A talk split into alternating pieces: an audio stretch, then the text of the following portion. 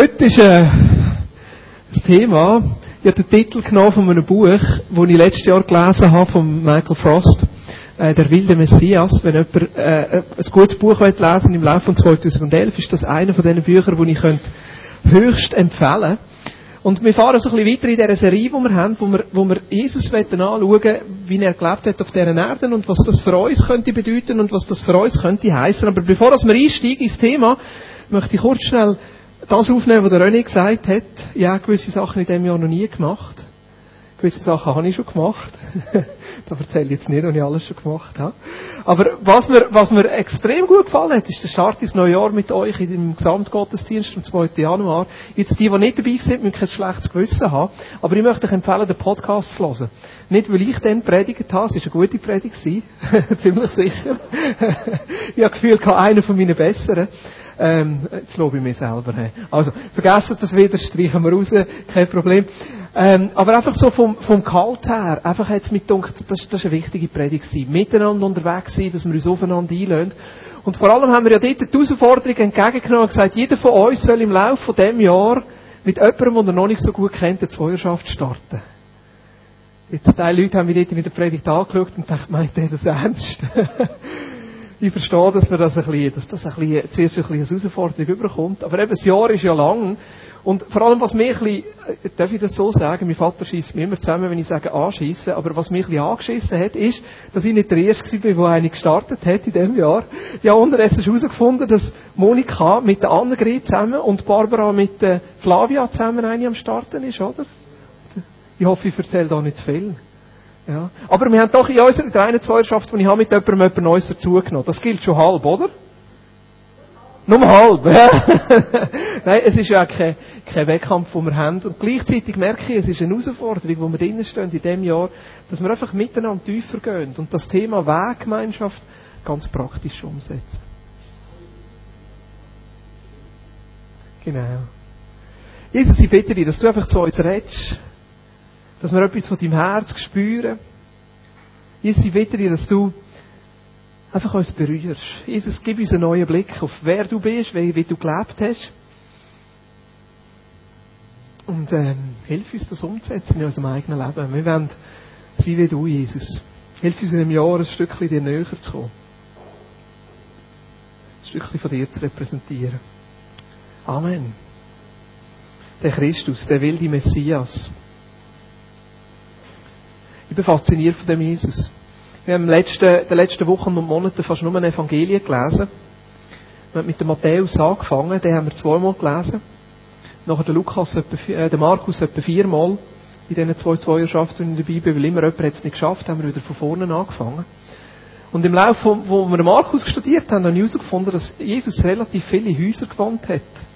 Wir müssen mal darauf achten, wenn er, wenn er mal äh, einfach so ein bisschen die menschliche Seite von Jesus anschaut, was da alles drinnen ist.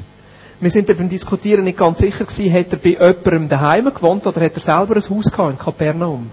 Ist er beim Simon daheim gewesen, da wo er die Schwiegermutter geheilt hat? Da wäre noch praktisch gewesen, so Hotel Mama, oder? Ich meine, wenn du eine Schwiegermutter heilst, dann musst du ums Essen nachher keine Sorgen mehr machen, oder? Und irgendwo die menschliche Seite von Jesus hat mich ganz neu an faszinieren. Und ich möchte ein bisschen etwas von dem weitergeben heute. Im Moment sind wir beim Lukas am Lesen. Und ich möchte ein paar Stellen aus dem Lukas rausnehmen. Und etwas von dem, wo mir einfach immer wieder auffällt, ist, wie nicht brav der Jesus ist. Und manchmal denkt es mir, wir machen den Christus viel zu brav. Und darum ist unser Christsein manchmal so brav. Aber der Jesus war gar nicht so brav. Er war vielleicht brav am Anfang, als er ein Kind war, so hoffe ich es wenigstens, dann kann ich das meinen Kindern erzählen. Aber sonst wenn man sieht nachher, wo er dient hat und wo er erwachsen war und umgezogen ist, hat er relativ viel Anstoß erregt, relativ viel auch Konflikt geschürt, also in einem guten Sinn. Er hat Leute herausgefordert, ist Leute auf den Zechen getreten. Welchen Prediger kennst du, der sagt, ihr Schlangengebrüt? Wie würde man das auf Deutsch übersetzen? Ihr Abschaum. Jesus hat sich das getraut. Jesus hat sich getraut, Sachen beim Namen zu nennen. Der Pharisäer hat mitten ins Gesicht gesagt, ihr seid Heuchler. Der Sadduzäer hat gesagt, mit eurem politischen Kram kann ich nichts anfangen, ihr führt das Doppelleben. Im Tempel war er und die haben dort ihre Geschäfte gemacht. Er hat eine Peitsche genommen und sie rausgepeitscht. Ich meine, der hat Striemen gegeben, oder? Der wäre heute wahrscheinlich verurteilt worden. Hat Tische umgestoßen, hat die Vögel fliegen und, und, und die Tiere äh, springen. Hat Anstoß erregt. Also vergessen wir das, das brave Christusbild, das wir manchmal haben. Der schöne Jesus. Der liebe Jesus, der überall irgendwo klein passt. Ich glaube, wir haben gerne einen braven Jesus, weil der ist ja zu uns ein bisschen brav. Der fordert er uns nicht raus und der lässt er in unserer Bequemlichkeit. Aber so ist der Christus nicht gewesen. Er hat Leute durch und herausgefordert. Manchmal seine Ängste, seine engsten Weggefährten. Ich meine, Petrus war einer seiner engsten Freunde gewesen, und ziemlich am Ende von diesen drei Jahren, wo sie miteinander zusammen waren, sagt er ihm ins Gesicht, du Satan. Hat er das schon mal einem Freund gesagt?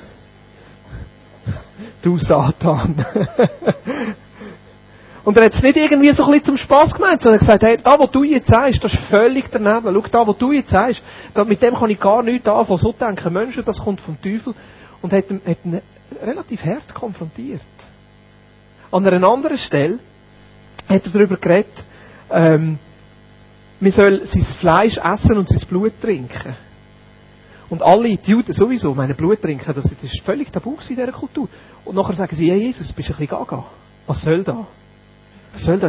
Blut trinken, Fleisch essen, spinnst Und sie gehen. Sie können nicht mehr mit dem Jesus anfangen. Und er geht zu seinen zwölf Freunden und sagt, was ist mit euch, wenn ihr auch gehen? Wo ist da der brave, nette Jesus? Wo wir können in eine Schublade verpacken und irgendwo in einen Bereich von unserem Leben hineinstellen und wo uns in den anderen Bereichen von unserem Leben in Ruhe lässt. So einen gibt es nicht. Das ist nicht der Jesus von der Bibel. Der Jesus von der Bibel ist der, wo ein junger, reicher Mann zu ihm kommt und sagt, was soll ich machen? Er sagt ihm, halt die zehn Gebote. Er sagt, ja, das mache ich alles. Und dann sagt er, ja, etwas fehlt, er verkauft alles, was du hast und gib es den Armen. Und er geht. Und Jesus springt ihm nicht hinten an. Das ist der Jesus. Das ist der Jesus, der schlussendlich eine Weltrevolution angefangen hat. Stellt euch vor, was der Jesus bewirkt hat. Der Gott, der Mensch geworden ist, vor 2000 Jahren, und in einem Land, wo zu dieser Zeit völlig unbedeutend war.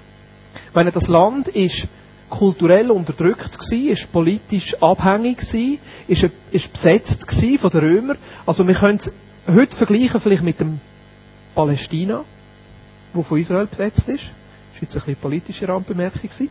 Oder ähm, Tibet, wo von den Chinesen besetzt ist. Etwa so kann man sich vorstellen. Politisch abhängig, kulturell unterdrückt. Sie sind nicht völlig frei in ihrer Ausübung, wie sie da ihre Sachen können machen. In so einem Land kommt Jesus, wählt zwölf Menschen aus und verbringt vor allem mit diesen zwölf Zeit, geht um, predigt, heilt und stirbt nach drei Jahren Auferstehung, fährt auf in den Himmel. Und von dem Zeitpunkt aus breitet sich seine Botschaft und sein Leben so auf, dass die ganze Welt auf den Kopf stellt. Und das ist eine Revolution. Innerhalb von 300 Jahren haben es die Christen geschafft, die herrschende Macht für sich in Anspruch zu nehmen. Römer. Innerhalb von ein paar mehr Jahren haben sie es geschafft, dass die ganze Zeitrechnung sich daran ausrichtet, wenn ist der Religionsgründer auf die Welt gekommen. Ich meine, fast auf der ganzen Welt, sagt man heute, was haben wir, 2011 nach Christus. Viele Länder gründen ihre Verfassung auf seinen Namen. Viele Länder sagen, sie seien ein christliches Land. Ob sie es noch sind oder nicht, ist ein eine andere Frage. Aber auch unsere Vorstellung von richtig und falsch, auch bei den Leuten, die nicht mehr glauben, ist prägt von dieser Botschaft und von dem Leben von Christus. Manchmal denkt es mir, uns fehlt ein bisschen von dem Revolutionären. Aber wenn ich mein Leben anschaue, ich wünsche mir ein bisschen etwas von dem wilden Messias zurück. Wie sieht es bei uns aus? Ich meine, wenn wir schauen in der Weltgeschichte, haben wir immer wieder Menschen gehabt, und vor allem auch einzelne Menschen, die das Wilde gehabt haben und Sachen in der Gesellschaft verändert haben. Ich meine, wir könnten jetzt Martin Luther nehmen, äh, Martin Luther King, eine Mutter Teresa, einen Henri Dunant, mit dem Roten Kreuz. Das sind alles Menschen gewesen, die durch ihren Glauben eine Revolution angezettelt haben. Alle von denen sind durch ihren Glauben motiviert gewesen. Ich möchte euch von einem anderen Mann erzählen, den man fast nicht kennt. Und ich glaube, der bräuchte ein bisschen mehr Beachtung, darum erzähle ich heute. Von ihm. John Woolman. Ich hoffe, ich spreche es richtig aus. John Woolman. Komische Bilder, hä? Zu dieser Zeit hat es noch kein Fotoapparat gegeben. Darum hat man ihn gezeichnet. Das war ein Quäker.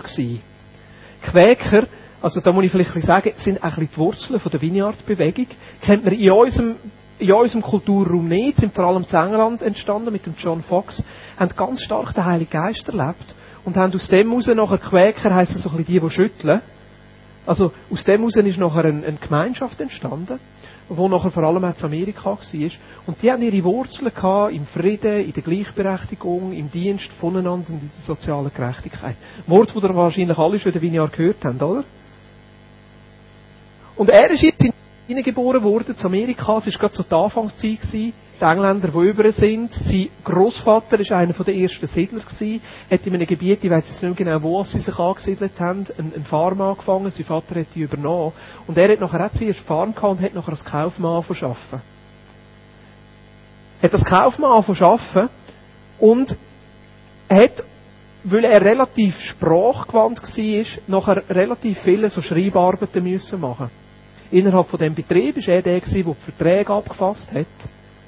Und in dieser Zeit war es normal, dass die Leute Sklaven hatten. Sklaven sind gebracht worden von, Amerika, äh, von Afrika. Sklaven haben geholfen, das Land aufzubauen. Und irgendetwas in ihm innen, in dem John Woolman hat gesagt, das ist nicht richtig. Das kann nicht sein. Christus hat uns doch alle gleich gemacht. Es gibt doch in seinen Augen nicht bessere und minderklassige Menschen.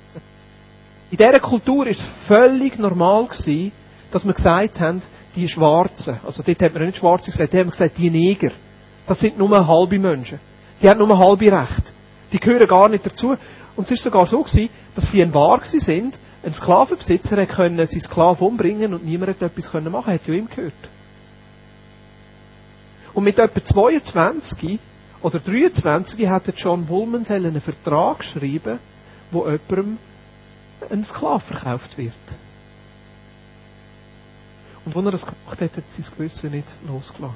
Er hat gesagt, bei so etwas kann ich nicht beitragen. Das kann ich nicht. Und er ist zu seinem Chef gegangen und hat gesagt, von jetzt an bin ich nicht parat, das zu machen. Er ist nachher gerufen worden, als Totenbett von einem alten Mann. Der alte Mann wollte sein Testament aufsetzen und weil er gut schreiben konnte, haben sie ihn gerufen. Und dann hat er in seinem Testament müssen aufschreiben, seine Ross gehen dort her und das wird dem Sohn und das wird dem Sohn. Und nachher ist der Abschnitt gekommen und er hat müssen aufschreiben, wer als sein Sklave erbt. Und er hat sich geweigert, das aufzuschreiben. Man muss sich vorstellen, der Mann war auf dem Totenbett und er hat da sein Testament geschrieben. Und am Schluss hat er sein Testament vorgelesen und nachher, wo es zum Abschnitt mit dem Sklav ist, hat er gesagt, lass jetzt schnell, das kann ich nicht aufschreiben ich verlange von dir jetzt keinen Lohn für meine Arbeit, aber wenn du willst, dass das in deinem Testament steht, dann musst du jemand anderes suchen. Der Mann auf dem Totenbett. Und er hat gesagt, so etwas mache ich nicht. Er ist klar gewesen. Und er hat es geschafft, mit dem Mann zu diskutieren, dass in seinem Testament noch drinnen steht, dass der Sklave, wenn er stirbt, frei wird und ein freies Leben kann führen Und so hat der Kampf von dem John Woolman angefangen gegen Sklaverei aus seinem Glauben heraus. Aus der Überzeugung heraus, dass Menschen gleich sind. Aus der Überzeugung heraus, dass keine bessere und schlechtere Menschen gibt und dass nicht ein Mensch übereinander soll herrschen Was hat er gemacht? Er ist umgezogen und hat predigt. Er ist umgezogen und hat seine Freunde versucht zu überzeugen, dass Sklaverei falsch ist. Wenn er eingeladen war bei jemandem und das Essen bekommen hat und ein Sklave hat ihn bedient, hat er am Schluss ein Geldbeutel für und dem Sklave, Sklave zahlt dafür dass er für ihn geschafft hat. Er hat sich angefangen weigern, aus, aus ähm, Gefäß essen und zu trinken, die aus Silber sind, weil klar war, dass Sklaven das Silber gefördert haben. Und er hat gesagt, mit dem wollte ich nichts zu tun haben.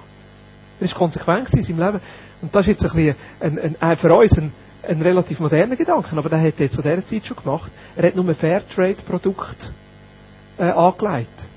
Weil zu dieser Zeit sind Kleider gefärbt worden durch Sklaven und darum hat er einfach Kleider angelegt, die nicht gefärbt sind. Und mit dem einen Ausdruck geben, Fairtrade, oder? Mit dem einen Ausdruck geben, der mit dieser Sklaverei nichts zu tun hat. Ein Revolutionär. Ein Revolutionär, der verstanden hat, dass Christus in den Alltag hineingehört. Und dass der Christus nicht ein braver Christus ist. Sondern dass schlussendlich er will, dass die Revolution weitergeht. Er hat leider nicht miterlebt, dass Sklaverei nachher abgeschafft worden ist, aber er hat es geschafft, dass kurz nach seinem Tod der ganze Quäkerverband, der Kirchenverband gesagt hat, fertig mit Sklaverei. In unseren Reihen tolerieren wir Sklaverei nicht mehr. Und es war eigentlich einer der ersten Kirchenverbände, der sich öffentlich gegen Sklaverei gewandt hat und nachher auch politisch Druck gemacht hat. Wie sieht das heute aus? Wo hören wir heute die Stimme gegen die Unterdrückung der Armen? Meine, im Dezember hat das Parlament darüber diskutiert, ob jetzt die Entwicklungshilfe soll erhöht werden oder nicht. Ich weiß nicht, was es war. Ich glaube, vor einem Jahr hat das Parlament beschlossen, dass die Entwicklungshilfe auf 0,5% vom Budget Bruttoinlandprodukt soll, soll fixiert werden. Joel, du korrigierst mich, gell? Du bist der Politiker, ich bin nur der Zeitungleser. Und jetzt haben sie es wieder rückgängig machen. Haben gesagt, nein, weißt du, in dieser Krise, wo wir drin sind, wir können doch nicht so viel Geld ausgeben.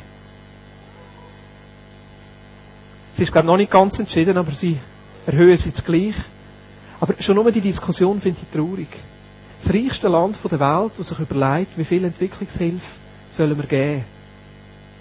Und eigentlich glaube ich auch im Bewusstsein von vielen von diesen Politikern, dass eigentlich mehr Geld von den Armen zu den Reichen fließt, als mehr als Reiche den Armen wieder als Entwicklungshilfe zur Verfügung stellen. Wie passiert das?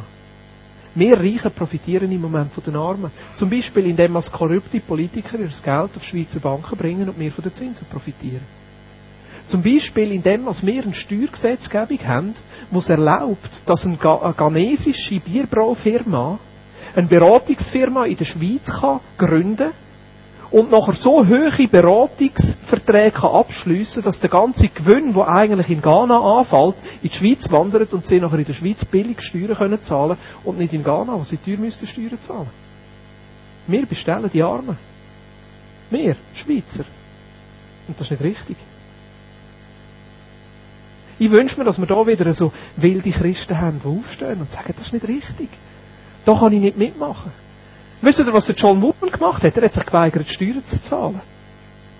Er hat gesagt, ein Teil von meinen Steuern zahle ich, aber so und so viel von meinen Steuern wird dazu verwendet, dass Krieg kann geführt werden und da bin ich nicht parat. Ich bin nicht parat, Krieg zu unterstützen. Und er hat sich einfach geweigert, Steuern zu zahlen. Ich weiß nicht, wie das heute ging. Was würden wir machen, Joel, wenn wir nicht würden Steuern zahlen?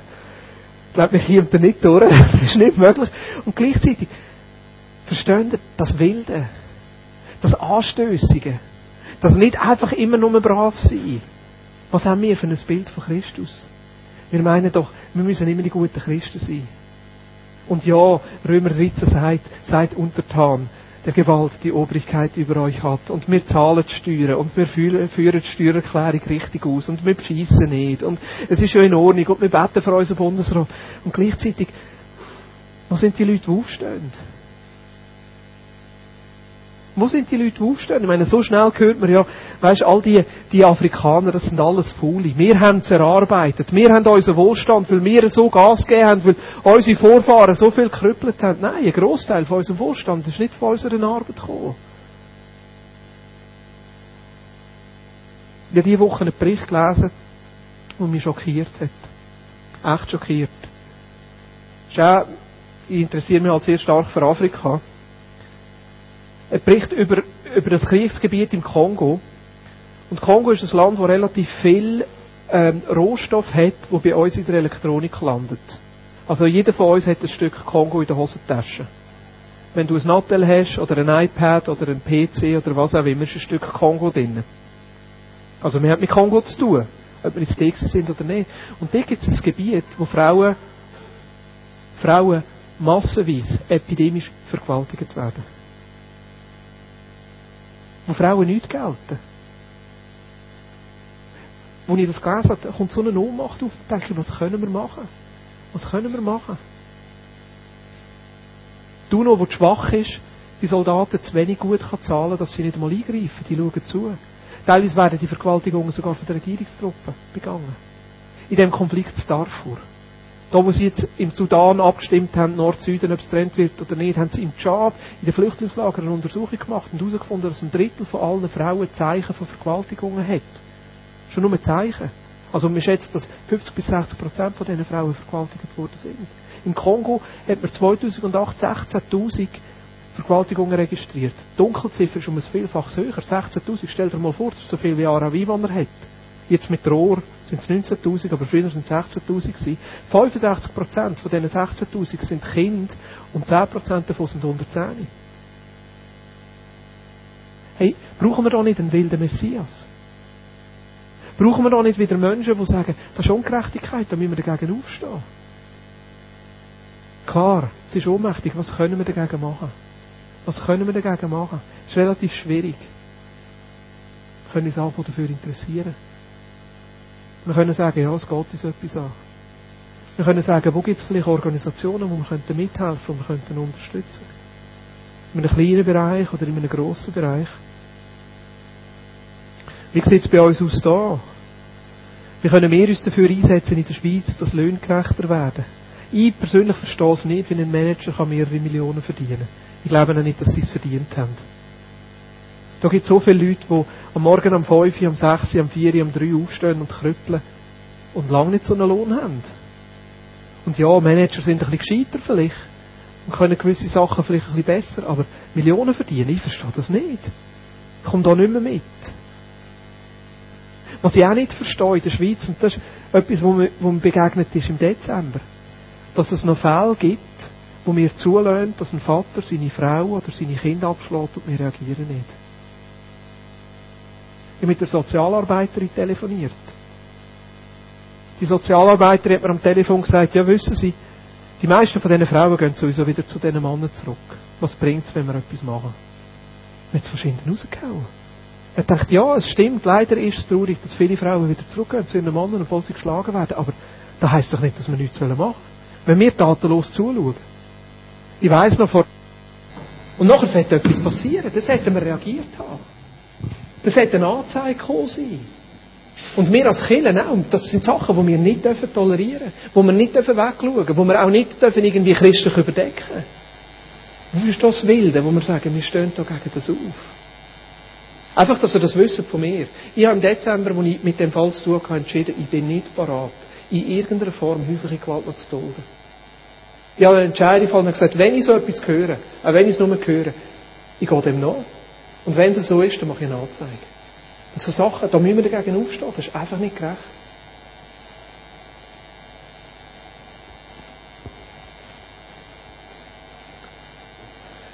Wie war das bei Jesus? Wie hätte er ein Leben können leben, das schlussendlich zu einer Revolution geführt hat? Was war sein Antrieb? Was war seine Wurzel? Gewesen? Und ich glaube, dass das Gleiche auch ist, was für uns die Wurzeln sein kann. Es ist unsere Identität. Ich meine, ich habe das schon im Dezember als Gedanken reingegeben und gleich, ich finde das so spannend, ich möchte noch einmal kurz ein bisschen darüber reden. Ich meine, Jesus ist auf die Welt gekommen und hat auch zuerst herausfinden wer er ist. Ich weiß nicht, ob er mit drei sich schon bewusst worden ist, dass er der Messias ist und dass er Gottes Sohn ist und dass er einmal für die ganze Menschheit am Kreuz wird sterben. Kann man das fast nicht vorstellen. Wenn, wenn ich meine Kinder lebe mit fünfeinhalb oder mit sechs oder mit drei, wie viel sie sich bewusst sind und checke, ich habe letztens einen Bericht gelesen, dass ein Kind, das mit drei seine Eltern verliert, sich über die Zeit hinweg nachher gar nicht mehr an die Eltern erinnern kann. Also das Bewusstsein von einem Kind, das entwickelt sich erst. Wenn ist sich Jesus bewusst worden, dass er ein besonderer Mensch ist und einen besonderen Auftrag hat. Ich glaube, seine Mutter hat vielleicht da eine entscheidende Rolle gespielt. Ich meine, in seiner Kindheit und seiner Jugend. Es heißt zum Beispiel Lukas 12, Vers 19. Maria aber bewahrte all diese Dinge, all diese Worte und erwog sie in ihrem Herzen. Also die Mutter, ich meine, die hat ja, die hat ja außergewöhnliche Sachen erlebt. Sie ist ein Engel, der kommt und ihr ankündigt, dass sie da vom Heiligen Geist schwanger wird und der Messias wird gebären. Dann trifft sie ihre Cousine, die mit Johannes der Täufer schwanger ist und die hat fast eine Sturzgeburt, weil sich Johannes der Täufer im Bauch so freut, dass da Jesus kommt. Ich meine, fantastische Sachen. Die Geburt von Jesus, wo plötzlich Engel singen und Hirten kommen und nachher zwei Jahre später, wo da die Könige kommen und Gold, Weihrauch und Myrrhe bringen und dann müssen sie flüchten auf Ägypten und kommen wieder zurück. Und ich glaube, Maria hat über die Zeit hinweg dem Jesus das erzählt. Und so ist das Bewusstsein gewachsen, wer er ist. Und nachher mit zwölf sehen wir die Geschichte im Lukas 2. Da heißt es im Lukas 2, Vers 41, jedes Jahr zum Passafest zogen seine Eltern nach Jerusalem hinauf. Als Jesus zwölf Jahre alt war, nahmen sie auch wieder am Fest teil.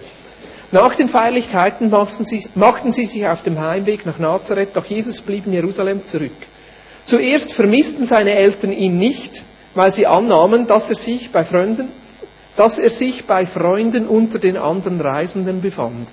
Doch als er am Abend immer noch nicht erschien, begannen sie bei ihren Verwandten und Freunden nach ihm zu fragen. Ich meine, meine Kinder sind noch nicht zwölf. Wie bist das, Thomas? Wenn Kinder schon zwölf sind und du gehst auf eine größere Reise, vermisst du sie vor einem Tag, oder? Also mit zwölf, ich weiß nicht, wie selbstständig ist man denn mit zwölf? Eure Kinder sind jetzt auch schon älter als zwölf, oder? Ja. Aber anscheinend ist Jesus dort schon sehr selbstständig gewesen, dass, dass, dass äh, die Eltern dem relativ viel zutraut haben. Vielleicht haben sie auch eine Familienstruktur gehabt, da alle aufeinander geschaut haben. Das sind vielleicht so ein bisschen afrikanische Zustände gewesen. Aber dann haben sie angefangen, nach ihm suchen. Nach drei Tagen endlich entdeckten sie ihn. Ich muss mir vorstellen, wie das ist. Hey, meine Mutter hat unseren Jüngst im Zoo Rapperswil verloren. Und sie hat gesagt, das sei die schlimmste halbe Stunde von ihrem Leben gewesen. Sie haben ihn bei der Kasse wieder gefunden. Dort war er zwei. Ich mache meiner Mutter keinen Vorwurf, das könnte uns auch passieren. Aber das, das muss schlimm sein, nach drei Tagen. Stellt euch vor, nach drei Tagen endlich entdeckten sie ihn, er saß im Tempel, inmitten der Lehrer hörten ihnen zu und stellte Fragen. Alle, die ihn hörten, staunten über sein Verständnis und seine klugen Antworten.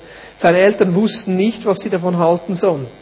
Kind, sagte seine Mutter zu ihm, wie konntest du uns das antun? Dein Vater und ich waren in schrecklicher Sorge. Wir haben dich überall gesucht. Warum habt ihr mich gesucht? fragte er. Ihr hättet doch wissen müssen, dass ich im Haus meines Vaters bin. Doch sie verstanden nicht, was er damit meinte. Daraufhin kehrte er mit ihnen nach Nazareth zurück und war ihnen ein gehorsamer Sohn. Oh, Halleluja. Seine Mutter bewahrte all diese Dinge in ihrem Herzen. So wuchs Jesus heran und gewann an Weisheit. Gott liebte ihn und alle, die ihn kannten, schätzten ihn sehr. Also wie hat Jesus, mit zwölf hat er das Bewusstsein gehabt, er gewusst, eigentlich habe ich einen anderen Vater, nämlich Gott. Eigentlich habe ich noch einen anderen Ursprung. Also mit zwölf ist ihm schon ein Teil von seiner Identität bewusst gewesen. Und das Interessante, Jesus hat seine Identität auch herausgefunden anhand von dem, was er im Alten Testament gelesen hat. Also, meine, er hat über sich selber können im Alten Testament lesen. Ich meine, das ganze Alte Testament ist voll von Prophetien, dass irgendeiner ein Messias kommt. Dass irgendeiner einer kommt, der das Volk Israel erlöst und die Menschheit erlöst. Wahrscheinlich hat er ab und zu Jesaja 53 gelesen und denkt, uh, das steht mir bevor. Er wird quält und geschlagen und wird für die anderen sterben. Denkt, uh, wann kommt er da? Vielleicht hat er die anderen Stellen gelesen. Du hast mich gesalbt mit Freudenöl von deinen Gefährten. Vielleicht hat er Psalm 22 gelesen, wo es wieder um Kreuz geht. Vielleicht hat er ganz am Anfang in Mose gelesen. Was heisst, da wird einer kommen, der der Schlange auf dem Kopf steht und die Schlange wird in die Ferse beißen. Also, seine Identität hat sich geformt anhand vom Studium vom Alten Testament. Und da sitzt der junge Bub jetzt im Tempel und er fragt die Schriftgelehrten und sagt, du willst das und willst das. Und wie ist das? Und wie kann ich mir das erklären? Und sie haben miteinander diskutiert, dass sogar die Schriftgelehrten erstaunt sind, was der kleine Bub schon alles weiß. Und nachher mit etwa 30, ich weiß es nicht so genau wann, hat sie Dienst angefangen. Nachher heißt es im Lukas 3, Vers 21, als Johannes wieder einmal viele Menschen taufte, ließ sich, ließ sich auch Jesus taufen. Als er betete, öffnete sich der Himmel und der Heilige Geist kam in der Gestalt einer Taube auf ihn herab und eine Stimme vom Himmel sprach, du bist mein geliebter Sohn und dir habe ich große Freude. Auch da wieder ein Moment, wo einfach die Identität von Jesus sichtbar wird. Und ich glaube, die Stimme ist nicht für die drumherum und nicht für Johannes der Täufer, sondern für Jesus. Weil er für das, was er nachher gemacht hat und für seinen Auftrag erfüllen, er sich hat müssen sicher sein, wer er ist. Ich glaube, die Stimme ist allein nur für Jesus gekommen, dass Gott das noch einmal bestätigt und gesagt du bist mein geliebter Sohn und dir habe ich wohlgefallen. Wie hätte Jesus können das bestehen? Wie hätte Jesus können klar sein in all dem Innen? Wie hätte Jesus können eine Revolution anzetteln? Ich glaube, er hat gewusst, wer er ist. Ich glaube, er ist sich seiner Identität bewusst gewesen. Je mehr als wir wissen, wer wir sind, umso größeren Unterschied können wir ausmachen in dieser Welt. Umso mehr als uns bewusst ist, was für eine Kraft in uns ist und wer wir sind als Christen, umso mehr können wir einen Unterschied ausmachen in dieser Welt. Umso mehr können wir Nein sagen. Zu wissen, für was wir stehen, limitiert uns für das, wo wir dafür fallen. Jesus hat sich immer wieder zurückgezogen. Lukas 4, Vers 42 heißt, früh am nächsten Morgen ging Jesus an einen einsamen Ort. Oder Lukas 5, Vers 16 heißt, Jesus zog sich jedoch immer wieder zum Gebet in die Wüste zurück. Also das sind die zwei Sachen, wo Jesus hatte, das Zugang, wo wir hier sehen, in den Evangelien. Das eine ist das Alte Testament. Auch da, wo ihm seine Mutter erzählt hat, das lebendige Wort und gleichzeitig das Gebet. Der persönliche Kontakt mit seinem Vater. Und aus dem heraus ist seine Identität gewachsen. Aus dem heraus ist seine Klarheit gewachsen. Aus dem heraus ist auch seine Radikalität gewachsen. Das Wilde, das Anstößige, das Revolutionäre. Wie ist das bei dir? Weißt du, wer du bist? Und weißt du, für was du da bist? Wo stehst du in diesem Prozess? Wenn für Jesus ist das auch ein wachstümlicher Prozess gewesen. Er hat immer mehr über sich selber entdeckt. Er hat immer mehr herausgefunden, wer er ist. Er hat immer mehr herausgefunden, was sein Auftrag ist, bis er nachher mit 30 parat ist und können sagen, jetzt kann ich loslegen. Vorher hat er nichts gemacht. Und so ist auch unser Prozess wachstümlich. 2. Korinther 5, Vers 17 heißt es, das bedeutet aber, wer mit Christus lebt, wird ein neuer Mensch. Er ist nicht mehr derselbe, denn sein altes Leben ist vorbei, ein neues Leben hat begonnen. Das finde ich einer der krassesten Verse im Neuen Testament. Wenn wir mit Christus sind, wenn wir Christus in unser Leben aufgenommen haben, wenn wir gesagt haben, Jesus, du bist mein Herr, dann haben wir ein neues Leben. Wir haben eine neue Identität, wir haben ein neues Wesen, wir haben ein neues Ich. Ich weiß noch, vor ein paar Jahren, meine Mutter hat mir das letztens erzählt, das war fast, fast nicht mehr bewusst gewesen.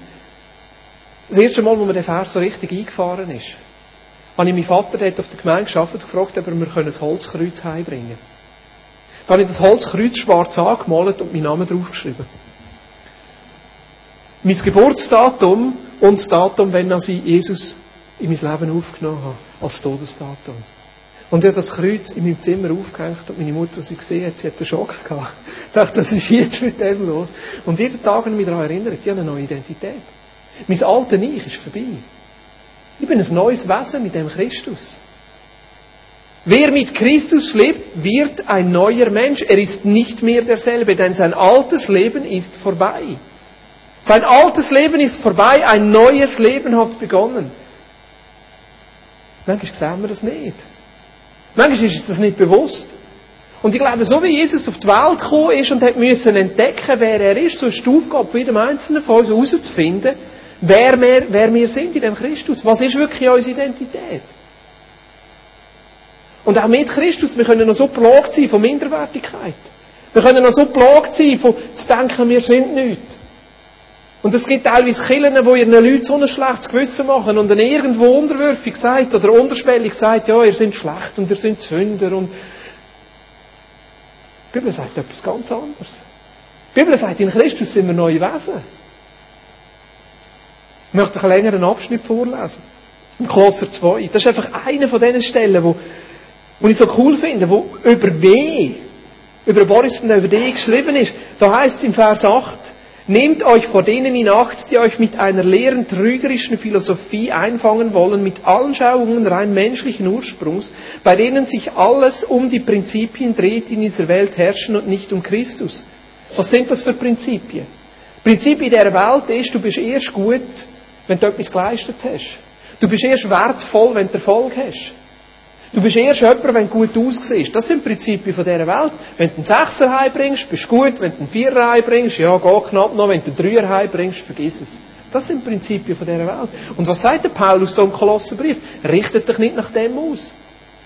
Lernt die Prinzipien Prinzipien sein, sondern lernt dich von Christus prägen. Wer bestimmt deine Identität? Wer bestimmt, wie du über dich selber denkst? So wie du dich selber siehst. Wenn du in den Spiegel schaust und dich selber siehst und ich stehe vor dem Spiegel und denke, wer ist der Boris überhaupt? Wer prägt meine Identität? Ist es da, wo andere Menschen sagen? Ist es da, was ich bis jetzt erlebt habe? Ist es da, wo mir die Eltern mitgegeben haben? Oder ist es da, wo Gott über mein Leben schon lange ausgesprochen hat? Dass ich kein Zufall bin. Dass er mich wählen Dass er mich geschaffen hat. Dass ich sein Kind bin. Da heißt im Vers 9, dabei ist es doch Christus, in dem die ganze Fülle von Gottes Wesen in leiblicher Gestalt wohnt. Und ihr habt an dieser Fülle teil, weil ihr mit Christus verbunden seid, mit ihm, der das Oberhaupt aller Mächte und Gewalten ist. Der Elberfelder Übersetzung heißt, in ihm seid ihr zur Fülle gebracht. Die ganze Fülle von Gott ist in Christus.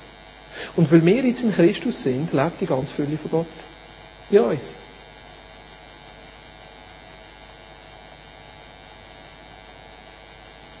Wir sind Teil seinem göttlichen Wesen.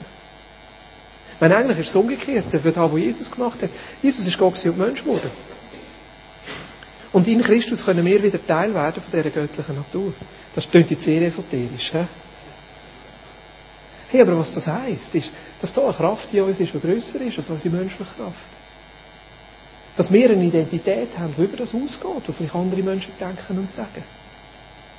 Dass wir am Morgen können aufstehen mit erhobenem Haupt und wissen, das ist einer, der mich gerne hat. Das ist einer, der mich liebt, der all meine Mangel ausfüllt und egal wie zerbrochen das mein Leben ist, Gottes Fülle will in mir leben. Und es ist seine Fülle, es ist nicht meine Fülle. Vers 11, verbunden mit ihm, seid ihr auch beschnitten worden. Allerdings haltet es sich dabei nicht um einen äußerlichen Eingriff von eurem Körper, sondern um das Ablegen der von der Sünde beherrschten menschlichen Natur. Das ist die Beschneidung, die unter Christus geschieht. Ihr wurdet zusammen mit ihm begraben. Und seht das ist Vergangenheit. Ihr wurdet zusammen mit ihm begraben, als ihr getauft wurdet. Und weil ihr mit ihm verbunden seid, seid ihr danach auch zusammen mit ihm auferweckt worden. Wie schlimm wäre es, wenn Jesus nicht auferstanden wäre, wenn wir mit ihm im Grab liegen. Aber wir sind, wir sind mit ihm gestorben und mit ihm auferstanden zu einem neuen Leben. Denn ihr habt auf die Macht Gottes vertraut, der Christus von den Toten auferweckt hat. Ja, Gott hat euch zusammen mit Christus lebendig gemacht. Ihr wart nämlich tot, tot aufgrund eurer Verfehlungen und wegen eures unbeschnittenen, sündigen Wesens, doch Gott hat uns alle unsere Verfehlungen vergeben. Glaubst du? Glaubst du, dass Gott dir alle Verfehlungen vergeben hat?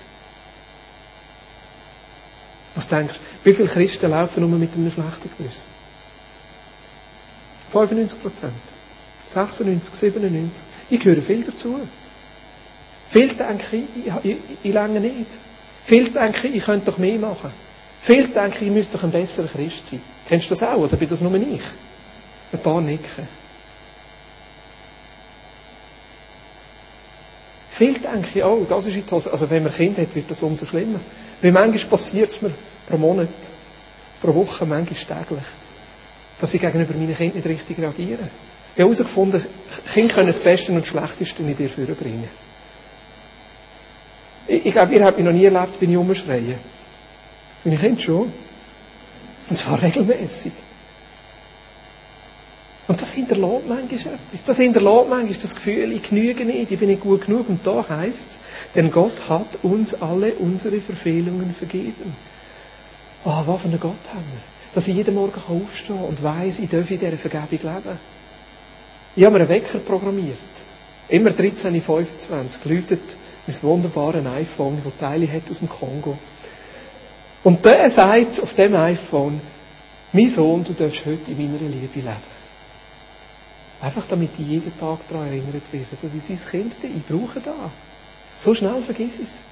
So schnell vergiss ich es, was meine Identität ist. Den Schuldschein, der auf unseren Namen ausgestellt war und dessen Inhalt uns anklagte, weil wir, die, weil wir die Forderungen des Gesetzes nicht erfüllt hatten, hat er für nicht mehr gültig erklärt. Er hat ihn ans Kreuz genagelt und damit für immer beseitigt. Und die gottfeindlichen Mächte und Gewalten hat er entwaffnet und ihre Ohnmacht vor aller Welt zur Schau gestellt. Durch Christus hat er einen triumphalen Sieg über sie errungen. Und in dem Sieg darfst du leben. Wie hat Jesus seine Identität entdeckt? Anhand von der Bibel und in der Gemeinschaft mit Gott. Und wie entdeckst du, was deine Identität ist? Anhand von der Bibel und in der Gemeinschaft mit Gott. Wir haben da so Kärtchen gemacht, ich weiß nicht, ob ich noch eins da habe.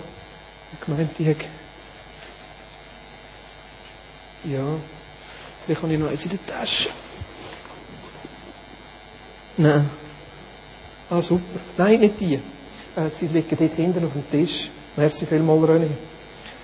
Uh, der René ist super. Und ich habe extra, bin heute Morgen noch ein bisschen, nach der Sitzung noch ein bisschen länger im Büro geblieben und dachte, ich will, ich wieder ein paar machen. Dürfen die kaufen für einen Franken. Das ist einfach Materialkosten. Ey, das ist ein super, super Ding, wo einfach ein paar Bibelstellen draufstehen, wer wir sind, wer ich bin. Und ich nehme das viel für. Früher habe ich es noch viel mehr gemacht. Heute leider nicht mehr so, aber ich gedacht, ich will das wieder machen. Einfach vornehmen und mich daran erinnern, wer ich bin. Jesus liebt mich. Seine Liebe hört niemals auf. Ich bleibe fest in seiner Liebe verwurzelt. Darum kann ich meinen Nächsten so lieben, wie Jesus mich liebt. Wie findest du wer du bist? Anhand von der Bibel, anhand von der Gemeinschaft mit Gott. Und ich bin überzeugt, dass Menschen, die wissen, wer sie sind, die Welt werden verändern. Bin ich überzeugt. Ich bin überzeugt, dass Gott ein Potenzial in uns hineingelegt hat, eine neue Revolution anzufangen. Vielleicht eine kleine in unserer Familie, in unserem Umfeld, in unserem Quartier. Vielleicht eine kleine in unserem Arbeitsplatz. So wie der John Woolman gesagt hat, nein, das bin ich nicht parat zu machen. Das kann ich nicht. Das kann ich mit meinem Gewissen nicht vereinbaren. Und zum Chef geht und sagt, los Chef, sorry, das mache ich nicht. Ein Kollege von mir, der hat an seinem Arbeitsplatz sollen ein Programm installieren, das auch kopiert ist. Ist gegangen und hat gesagt, nein, das mache ich nicht. Schluss hat er seinen Job verloren. Sind wir parat? Sind wir parat, für unser Glauben herzustehen und manchmal auch ein zu leiden? Sind wir parat? Sind wir parat, für unsere Überzeugungen aufzustehen? Wenn irgendwann kommt die Zeit, wo wir vielleicht unser Leben hergeben für unsere Überzeugungen. Wie ist es mit denen in Afghanistan, die als Arzt in Afghanistan sind und umgebracht worden sind? Sind gewesen, für ihren Auftrag und für ihre Überzeugungen ihr Leben zu geben. Und es ist traurig. Es ist wirklich traurig, wie viele Menschen es gibt, die wegen ihrem Glauben verfolgt werden. Ich bin froh, dass in letzter Zeit ein bisschen mehr im, Fernsehen gekommen ist. Im Iran, in Afghanistan. In Ara Im Iran ist es im Moment ganz schlimm, wie Christen verfolgt werden. Hey, wie wäre das heute in der Schweiz? Weißt du, wer du bist? Und bist bereit, für das auch aufzustehen und herzustehen. Im Kleinen und im Großen. Und wie sieht es untereinander aus? Wie begegnen wir einander? Begegnen wir einander auch auf dem, auf dem Level. 2. Korinther 5, 16. Und mit dem höre ich nachher auf. Da heißt es, daher kennen wir von nun an niemanden nach dem Fleisch. Wenn wir Christus auch nach dem Fleisch gekannt haben, so kennen wir ihn jetzt doch nicht mehr so. Daher, wenn jemand in Christus ist, so ist er eine neue Schöpfung. Das Alte ist vergangen, siehe, Neues ist geworden. Der Vers haben wir vorher angeschaut und heißt da vorher? Daher, wenn wir von nun Daher kennen wir von nun an niemand nach dem Fleisch.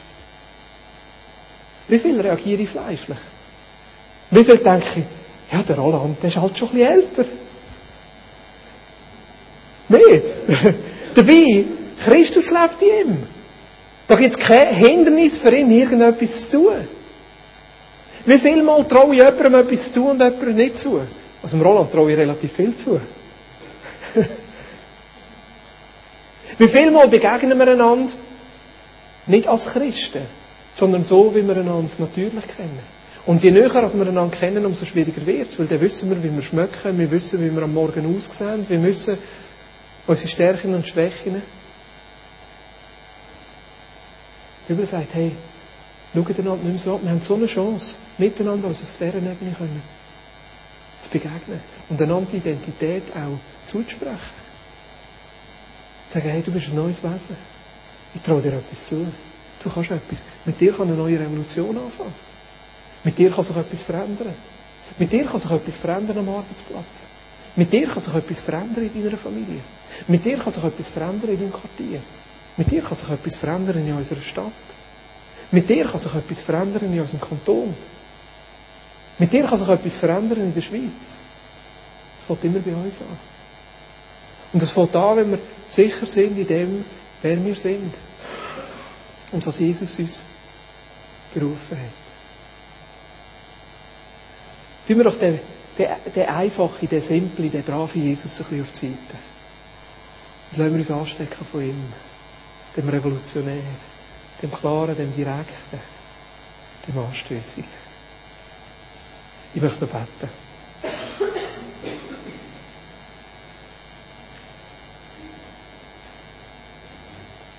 Jesus, wir wollen nicht unser Leben bestimmen von dem, was andere Menschen sagen. Wir wollen nicht unser Leben bestimmen von unseren Umständen, wir wollen unser Leben nicht bestimmen von dem, was wir erlebt haben, sondern wir wollen, dass unser Leben bestimmt ist von dir. Jesus, wir sind neue Wesen in dir. Wir haben eine neue Identität. Wir sind deine Kinder. Wir sind angenommen, wir sind geliebt. Uns ist vergeben. Wir müssen kein schlechtes Gewissen mehr haben. Wir genügen, wir sind in dir zur Fülle gebracht. Du sagst sogar, dass wir herrschen Und Jesus, ich wünsche mir, dass du jeden einzelnen von uns brauchst als einen Anstifter von einer Revolution. Jesus, ich bitte dich, dass jeder einzelne von uns, dort wo er ist, kann Salz und Licht sein.